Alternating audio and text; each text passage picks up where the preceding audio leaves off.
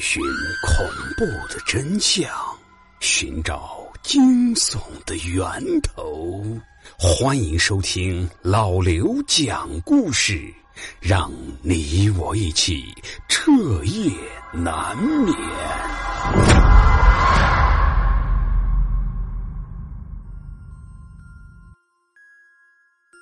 那各位听友，欢迎收听今天的民间鬼故事。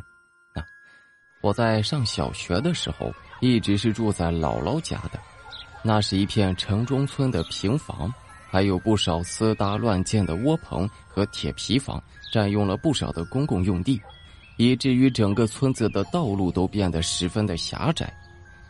楼顶上面搭了窝棚的房子，几乎会挡住所有的阳光。脚下面是污水横流，头顶上面是一闪一闪的昏黄色的灯光，时不时的还能看见几个坐在门口目光呆滞的老年人。整个村子都笼罩在一股难以形容的怪异的味道之中，身处其中很容易让人联想到九十年代之前的香港九龙城寨。那时候我每天放学回家都要路过隔壁的一个破旧的院落。里面住着的是一个儿女不在身边的老太太，每到傍晚时分，他都会坐在自己家的院子门前，愣愣的盯着一个方向，然后不停的叹气。到了暑假时，我父母把我接回了家，在等到九月份开学时，我才被送回姥姥家。但是当我再次路过隔壁家的那处院子门口时，门口的老太太已经不在了。相反，在她经常坐着的那把竹椅前面，摆放着几支白蜡烛和一些贡品。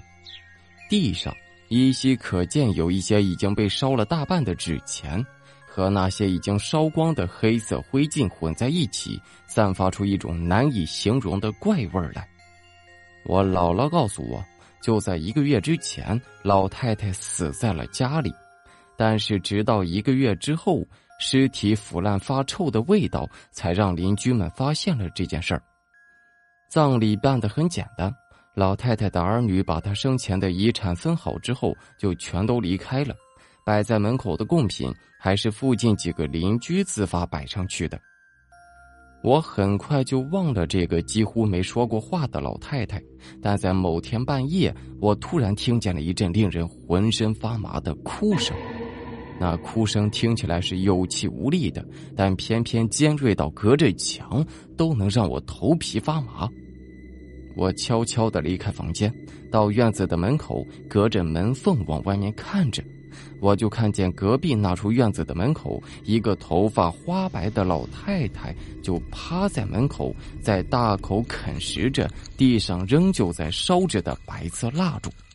一边咔嚓咔嚓的嚼着蜡烛，一边含糊不清的嘟囔着：“让我吃饱了再走啊，让我吃饱了再走啊。”我已经忘记后来发生什么事情了，只记得第二天醒过来的时候，我又回到了自己的卧室。我怀疑昨天晚上看到的一切全都是一场噩梦。直到我出门准备去上学时，看见五六个人正围在隔壁那处院子的门口，对着地上的贡品指指点点。地上的贡品还好好的摆放着，但是插在两侧的蜡烛上却布满了牙印子。那我想，或许人在死亡之后真的会逗留在死去的地方呢。那我们今天的故事依旧是我们的好朋友杨伟。他在上个月的亲身经历，同样也是关于死过人的房子的。这杨伟上个月末的时候换了一份工作，由于新的单位离杨伟家很远，所以他只能另外租一处新的房子。在网上看了很久，杨伟也没有找到特别合适的房子。就在杨伟一筹莫展时，一个老人主动联系了杨伟。对方声称自己在某个高层小区有两套房子，并且愿意把其中一套以十分低廉的价格租给杨伟，但是却有个条件，那就是让杨伟帮忙把隔壁的另一间房子腾空。在电话里，对方毫不避讳的告诉杨伟，要腾空的房子里面曾经死过一个人，而他要求杨伟做的事情也很简单，只要把家具全都搬出来就好。至于怎么处理那些家具，也是杨伟自己说了算。唯一的要求就是千万不要碰卧室里那吊在天花板上的那个东西，并且要在晚上六点之前搬完。六点一过，无论搬没搬完，都得离开这个房子。这杨伟听到这些古怪的要求，心里面就有些没底。但是想到另一套房子低廉的价格，他也是一阵心动。在犹豫了许久之后，杨伟打电话喊了几个朋友，开着一辆货车就来到了那栋高层的楼下。一走进这栋楼，杨伟就闻到了一股怪味儿，像是有什么东西腐烂了，但其中还掺杂着一股甜腥的味道。而且电梯里的味道尤其的重。随着电梯逐步上行，那股味道也变得越发浓烈起来，让杨伟忍不住捂住了鼻子。伴随着叮咚一声，电梯门缓缓打开。电梯门外面十分昏暗，楼道里面唯一的窗户不知为何已经被报纸一层一层的糊住了，阳光从缝隙里面渗透进来，在空气中形成了几道泛黄的光柱。而在这光柱之中，杨伟看到空气里面竟然漂浮着不少灰色的颗粒。走出电梯，刚才那股怪味却猛然间消失不见了，但杨伟却依旧感觉有些喘不过气来。走出电梯，杨伟才注意到走廊里面是忽明忽暗的，而家家户户的门口竟然都摆着一只香炉，里面倒插着三支香。香炉的两侧是两只正在燃烧的白色蜡烛，除此之外还放着一些贡品。一层六户人家，家家门口全都放了这样的东西，但是唯独有一户人家的门口却是干干净净的，而那户人家正是杨伟需要腾空的那套房子。根据房主的提示，杨伟在门口的地毯下面找到了备用钥匙。或许是开门的声音惊动了周围的邻居，杨伟身后的几扇门依次打开，但却是没有人走出房间，都只是在门缝里面偷偷观望着。很快就缩回了头，房门重新紧闭，还传来了反锁的声音。这房子内部的陈设也没有什么特别的，但是地板上面已经积上了一层厚厚的灰尘，看样子已经很久没有人住过了。杨伟找到了房主先前在电话中反复提及到的卧室，小心的推开门，一眼就瞧见了挂在天花板上面的一个白布包。屋里面也没有多少家具，只有一张床、一个橱柜，地面上同样全都是灰尘。但是只有房间正中的位置一块方方正正的范围是干净的。卧室里唯一的一张床斜靠在墙边。似乎是被刻意挪开的，而那个白布包恰好就挂在那张床原本的位置上面。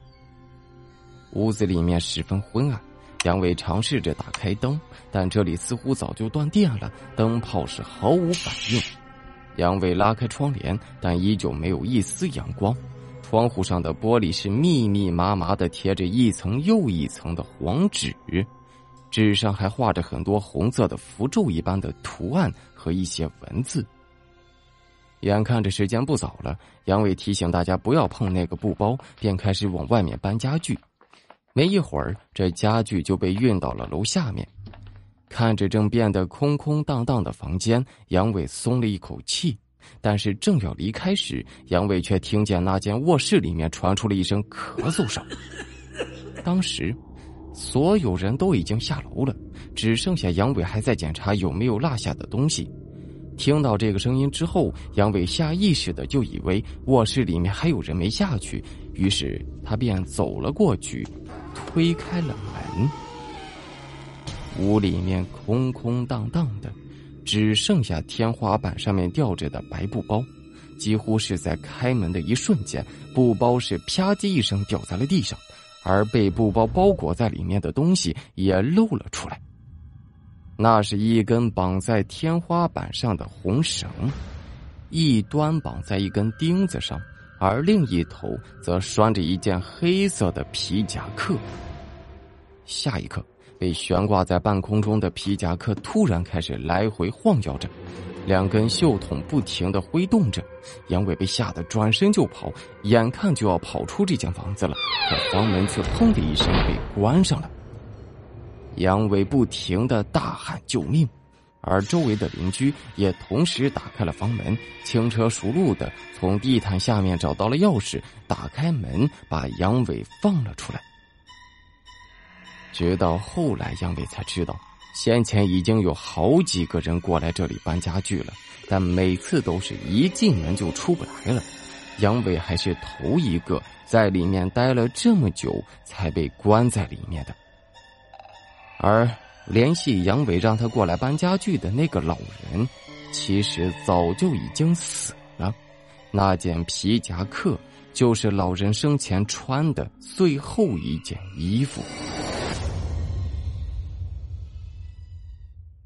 好的，各位听友，那我们今天的故事到这里就结束了。那我们的全新鬼故事专辑《老刘讲故事之不眠之夜》的第四季现在已经正式上线了啊！大家可以打开我的个人主页，或者是直接在喜马拉雅搜索点击就可以订阅和收听了。感谢大家的支持，谢谢。